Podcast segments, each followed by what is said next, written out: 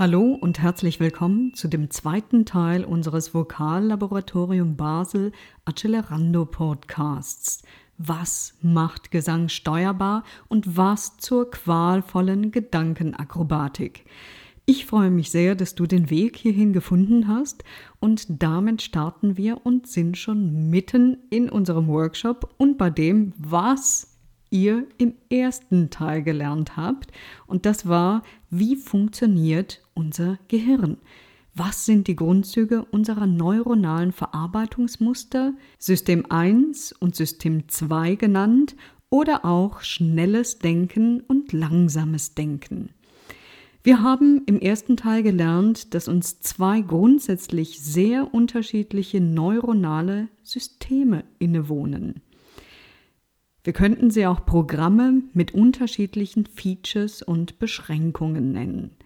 Wenn wir versuchen, etwas mit einem nicht dafür optimalen System oder Programm auszuführen oder zu machen, wie zum Beispiel eine Sprachnachricht anstelle von WhatsApp mit Word oder gar Photoshop zu verschicken, dann wird mit sehr hoher Wahrscheinlichkeit das auftreten, was man vereinfacht als Konflikt bezeichnet. Übertragen auf den Gesang bedeutet das, dass wir lernen müssen, unsere gesungene Sprachnachricht mit dem richtigen System zu senden, damit kein technischer Kabelsalat in unserem Kopf entsteht. Zu dem, was du heute lernen wirst. Heute wirst du drei Dinge erfahren. Erstens, was passiert in Stresssituationen in unserem Gehirn? Das gilt zum Beispiel in Vorsing-, Konzert- oder Wettbewerbssituationen. Dr. Mutschler, mein Vokallaboratorium Co-Autor, erklärt uns, wie uns das vegetativ autonome Nervensystem, genauer gesagt der Sympathikus, beeinflusst. Zweitens, du wirst lernen, wie wir mit Hilfe dieses Wissens Gesang noch effizienter steuern können. Und drittens, Spiegelneurone. Du wirst erfahren, was Spiegelneurone sind und was uns aus neurowissenschaftlicher Sicht überhaupt mit dem Publikum verbindet. Warum berührst und verzauberst du im Idealfall dein Publikum oder eine Jury? Und jetzt wünsche ich dir interessante Einblicke mit Dr. Mutschler.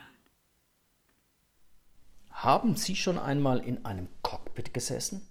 Haben Sie in einem Hangar schon einmal gesehen, wie ein Flugzeug zusammengebaut wird? Konnten Sie sich schon einmal mit einem Piloten über das Fliegen unterhalten, ihm gar zusehen? Es ist fantastisch, unglaublich spannend. Als fliegender Notarzt durfte ich am Flughafen meine Dienstzeit verbringen und bei der Swiss zuschauen, mit welch enorm vielen Teilen die Mechaniker zu tun hatten und wie viel kilometerlange Kabel sie in den Rümpfen verlegen mussten. Ich durfte an hunderten Flügen teilhaben und den Piloten beim Fliegen über die Schulter schauen. Ob meine lieben Kollegen Markus oder Matthias Piloten sind außergewöhnliche Menschen mit herausragenden Fähigkeiten sowohl körperlich als auch mental. Man muss und kann sich auf sie verlassen. Auch bei Piloten spielen die beiden Steuerungssysteme unseres Gehirns, das System 1 und System 2, eine ganz entscheidende Rolle. Flugzeuge sind nämlich hochkomplexe technische Geräte, die mit Hilfe von Geschwindigkeit und dem Bernoulli-Effekt in die Höhe steigen. Jedes Rädchen, jede Schraube, jeder Zug, jede elektronische Verbindung, jedes Messgerät, jede Anzeige, jedes Ruder ist aufeinander abgestimmt. Eine Vielzahl von Vorgängen muss gleichzeitig mechanisch oder elektronisch angesteuert werden. Für einen Piloten oder Co-Piloten eine unüberblickbare Anzahl von Handlungen und Abläufen. Hunderte von Einstellungs- Änderungen, Ventilöffnungen, Triebwerksleistungen werden von automatisierten Steuerungselementen anvisiert und voreingestellt. Der Pilot konzentriert sich auf die wesentlichen Dinge des Fliegens. Er geht die Checkliste mit seinem Co-Piloten durch. Er checkt das Wetter und die Windverhältnisse. hält Kontakt mit dem Tower und bedient mit einer gehörigen Portion Routine den Schub und den Steuerknüppel. Das Flugzeug oder der Helikopter hebt ab und fliegt. Können Sie sich vorstellen, wenn er jeden Schritt der Maschine durchdenken und selber machen müsste, die Bedienung jedes Rädchens, jedes Ventils, jedes Ruders und, und, und. Es wäre nicht machbar. Entweder er würde erst nach Stunden starten können, oder was ich befürchten würde, die Maschine würde kurz nach dem Start vom Himmel fallen. Und in meinem Fall mit Notarzt und Patient. Die modernen Maschinen sind so komplex geworden, dass sich die Piloten auf die Systeme im Hintergrund verlassen müssen. Sein menschliches, kognitives System könnte diese Vielzahl von Entscheidungen und Handlungen nicht meistern können. Das mag bei einfachen Flugzeugen noch gehen, weil es viel weniger Schritte sind. Große, moderne Maschinen aber sind ohne automatisierte Programme nicht mehr beherrschbar. Und der Pilot muss besonders auch in Gefahrensituationen die richtigen Schritte schnell und korrekt durchführen können, so wie er es in regelmäßigen Übungen automatisiert hat. Gerade unter Stress ist es unglaublich schwierig, komplexe kognitive Aufgaben durchzuführen. Unser Körper aktiviert in diesen Situationen den Sympathikus und schaltet damit in den Kampf- oder Fluchtmodus. Von Kopfübungen will er in diesen Situationen nichts mehr wissen. Hier kann uns System 1 weiterhelfen. Automatisierte, schnell abgreifbare und sichere Programme.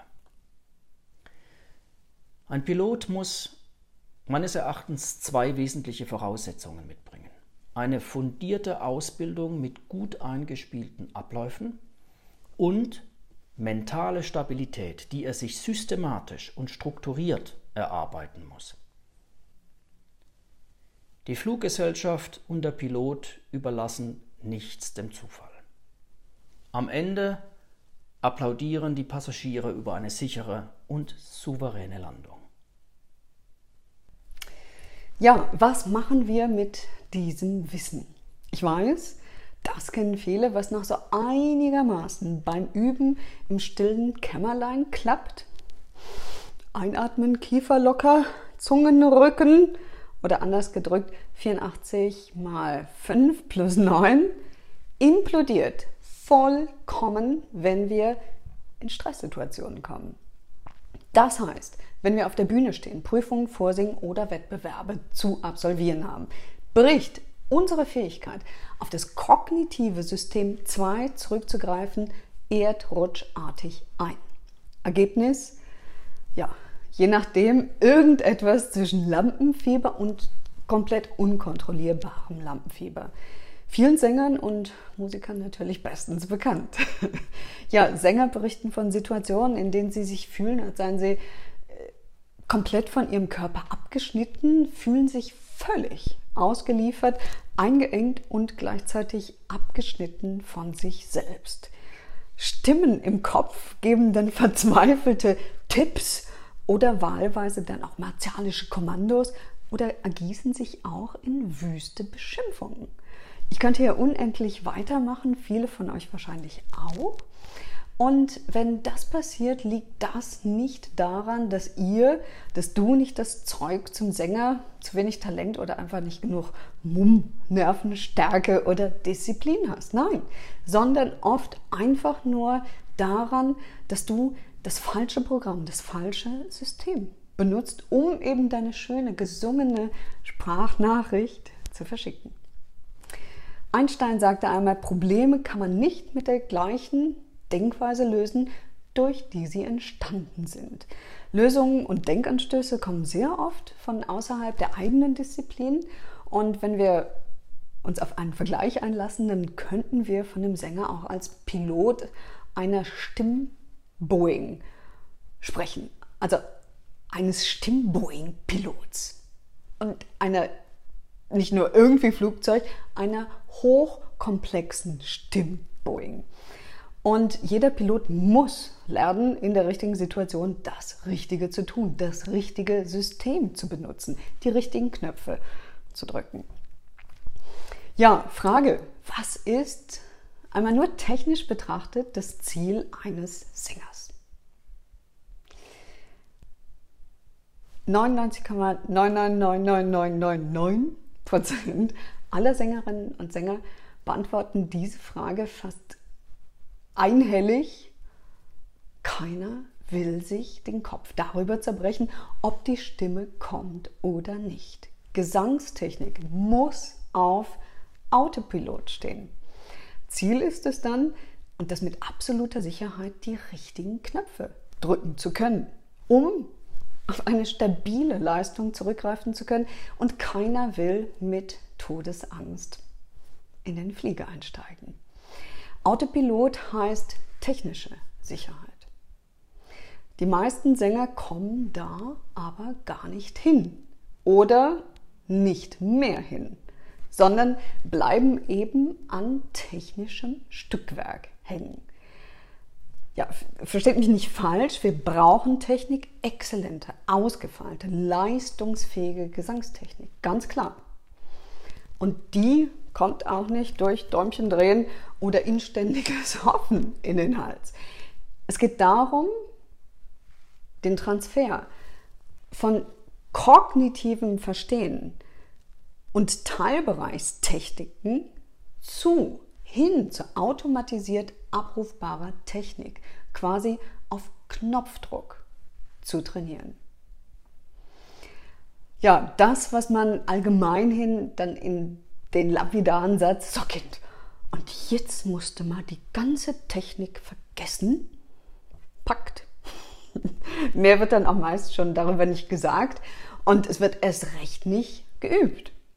Aber nur so kann man es annähernd schaffen, das Publikum zu berühren, zu verzaubern, ihnen ein Lächeln auf die Lippen und Melodien ins Ohr zu zaubern. Und dafür brauchen wir freie Kapazitäten. 34 durch 2 durch 14 äh, mal 14 Gandhi sagte einmal so schön, in dir muss brennen, was du in anderen erzünden, entzünden willst. Wenn wir aber damit beschäftigt sind, Kopf zu rechnen, wird genau das beim Publikum ankommen. Und um besser verstehen zu können, warum das so ist, erklärt uns Dr. Mutschler im folgenden Video, was Spiegelneurone sind und warum sie eine ziemliche Wunderwaffe sind. Hallo und guten Tag. Spiegelneurone oder wie wir die Evolution überholt haben. Unser Gehirn ist von seinem grundsätzlichen Aufbau her seit ca. 400.000 Jahren unverändert. Es besteht aus 100 Milliarden Nervenzellen und jede Nervenzelle steht mit ca. 5000 anderen in Kontakt.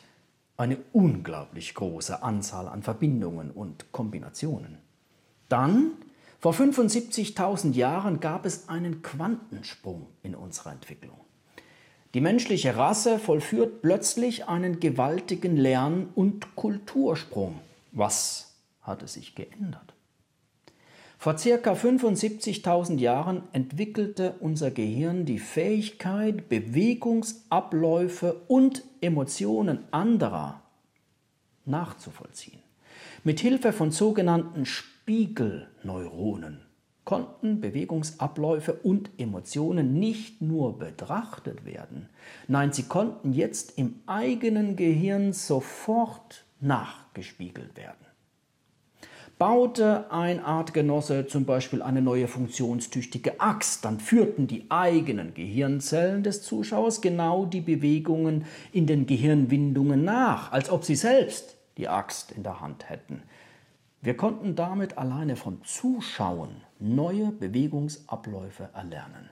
Das war völlig neu. Und wir konnten nun auch nachvollziehen, wie sich der Artgenosse fühlte. Damit vervielfachte sich neues Wissen und neue Techniken wie ein Lauffeuer. Wir mussten nun nicht mehr Generationen abwarten, bis eine neue Fertigkeit in unsere Gene aufgenommen und vererbbar war. Die Bären brauchten tausende von Generationen, um endlich als Eisbären mit nun dickem und weißem Fell in der Antarktis geboren zu werden. Wir Menschen konnten im Gegensatz einfach nur ein Fell überziehen, um uns gegen Kälte zu schützen. Wir konnten dieses Wissen ohne Vererbung nun an alle gleichzeitig und in kurzer Zeit weitergeben. Damit befand sich die menschliche Rasse auf der Überholspur der Evolution. Schlagen wir den Bogen zum Singen. Ich möchte auf zwei Dinge eingehen. Wie können wir Gesang erlernen und wie berühre ich das Publikum? Was ist Phonation? Phonation ist ein Zusammenspiel vieler Dinge, wie zum Beispiel dem Zwerchfell, der Atemmuskulatur, den Atemwegen, der Stimmlippen, des Rachens, des Gaumens, der Zunge, der Lippen und vielem, vielem mehr. Nun, lernen können Sie auf zwei grundsätzliche Arten. Die eine Art ist in kleinen Schritten, mit vielen Analysen, mit genauer separater Anweisung an jeden Muskel, immer regulierend, immer abwägend. Jeder Ton wird dann einzeln geformt und kontrolliert. Die andere Art des Lernens ist der Weg über die Spiegelneurone. Die Spiegelneurone versetzen uns in die Lage, alle muskulären Einstellungen unseres Körpers, die es zur Phonation braucht, einfach nachzuahmen. Betrachten Sie dieses Bild und machen Sie den passenden Ton dazu. Ganz automatisch vollführt unser Körper alle Einstellungen und Abläufe der Phonation. Denken ist in dieser Situation nicht nur nicht notwendig, sondern eher hinderlich. Vertrauen Sie Ihren Spiegelneuronen. Aber die Spiegelneurone haben noch einen anderen, wesentlichen Vorteil. Wenn Sie mit Emotionen singen, mit Traurigkeit, mit Eifersucht, mit Aggressivität, mit Leidenschaft, auch wenn Sie sie nur künstlerisch, professionell erzeugen, dann werden diese Emotionen automatisch auf die Zuschauer übertragen. Der Zuschauer empfindet die Gefühle, ihre Gefühle mit seinen Spiegelneuronen nach und wird mit ihnen leiden und begeistert sein. Zusammengefasst kann man sagen, mit Hilfe der Spiegelneuronen gelangen sie auf die Überholspur des Lernens und in die Herzen ihrer Zuhörer. Ein Hoch auf unsere 75.000 Jahre alten Spiegelneurone. Ja, und wenn du die Boeing bei der Landung nicht nur sicher auf den Boden bringst, sondern zusätzlich dein Publikum einmal mit zu Sonne, Mond und Sterne und wieder zurück, bekommst du was? Nicht nur Applaus, tosenden Applaus, Herzen, die sich dir öffnen, dir zufliegen. Und somit, ja, schließt sich der Kreis. Die Wahl des richtigen Steuermodus, des adäquaten Systems befähigt den Sänger, sich auf seine Stimme verlassen zu können, stimmtechnische Vorgänge auf Autopilot zu stellen und das Publikum gleichzeitig mitempfinden zu lassen weil der Sänger empfindet und nicht mehr Gaubensegel und Rippenbögen zählt. Aber wobei ein kleines und sehr feines Detail meines Erachtens den ganz großen Unterschied macht. Und eigentlich schon fast wie ein Paradox anmutet, denn nicht dadurch, dass wir uns dem technischen Denken irgendwie entziehen wollen, schaffen wir eben die freien Kapazitäten, um emotionalen, künstlerischen, ausdrucksstarken, berührenden Gesang abzuliefern, sondern erst durch das wiederholte Üben und Trainieren von eben künstlerisch, emotional, ausdrucksstarkem, berührenden, gefühltem Gesang werden wir es schaffen, Technik in eine übergeordnete Steuerungsebene einzubetten und damit dem Gedankenschlamassel zu entkommen. Es geht also darum, Gesang, technisch anspruchsvollen Gesang, über eine andere Ebene als der technischen zu steuern. Klingt paradox? ja.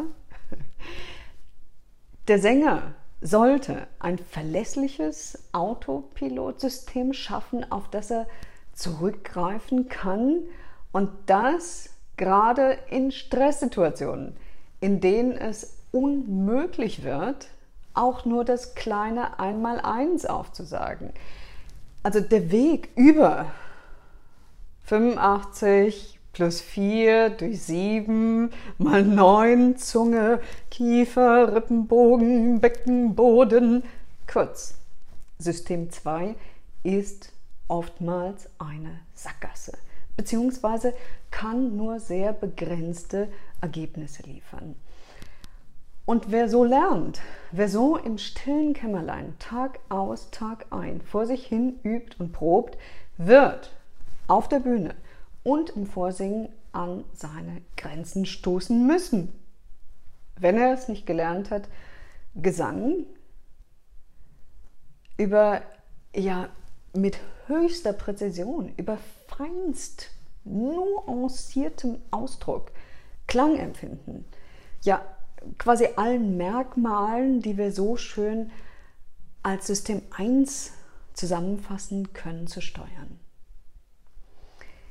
Denn es ist für das Gehirn schier unmöglich, die kognitiv-rationale Ebene, also das langsame System 2, zu verlassen und in das intuitiv-emotional schnelle System 1 zu wechseln. Die Technik mal so eben vergessen und einfach nur Musik machen ist aus neurobiologischer Sicht schier unmöglich. Gut, genug für heute der kausalen Zusammenhänge. Ich denke, eins ist sicher, der Sänger muss sich auf seine Stimme verlassen können. Alles andere ist Qual, Angst, Beschränkung und Spitzengesang sieht anders aus. Ja, was jetzt tun mit diesem Wissen?